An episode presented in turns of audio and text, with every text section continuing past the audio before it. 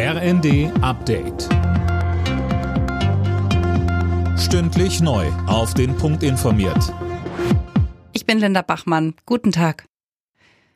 Auch in einer Notlage bei der Gasversorgung sollen Privathaushalte und soziale Einrichtungen Vorrang haben. Das fordert SPD-Chefin Esken in der Rheinischen Post und widerspricht damit Wirtschaftsminister Habeck. Der Vorsitzende der Klimaunion, Thomas Heilmann, betonte, dass Gas gespart werden muss und setzt darauf, dass der Markt das regelt. Er sagte bei NTV. Die Preise müssen wirken und dann müssen wir den Menschen unabhängig von ihrem Verbrauch Geld geben. Es ist nicht so, dass wir die Verbraucherinnen und Verbraucher alleine lassen wollen. Wir geben ihnen dann so und so viel 100 Euro, unabhängig davon, wie hoch ihre Gasrechnung ist. Aber die Gasrechnung muss teuer sein, sonst sparen die Leute mhm. nicht.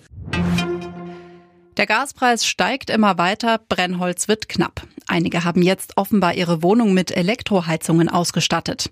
Doch eine richtige Alternative ist das auch nicht, sagte uns Sascha Beetz von der Verbraucherzentrale Schleswig-Holstein. Wir brauchen Kilowattstunden Energie, um den Raum zu heizen. Und eine Kilowattstunde, wenn ich die mit Strom erzeuge, dann kostet mich das aktuell 37 Cent. Und mit Gas meine ich aktuell zwischen 13 und 14 Cent. Insofern stimmt es schon, der Gaspreis hat sich fast verdoppelt für den Endverbraucher. Und das geht wahrscheinlich auch weiter nach oben. Aber nichtsdestotrotz, Strom ist immer noch wesentlich teurer.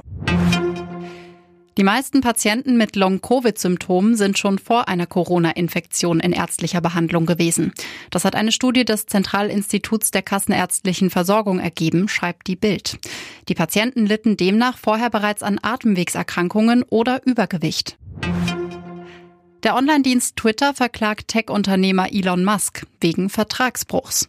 Musk hatte am Freitag angekündigt, die Plattform doch nicht für 44 Milliarden Dollar zu kaufen.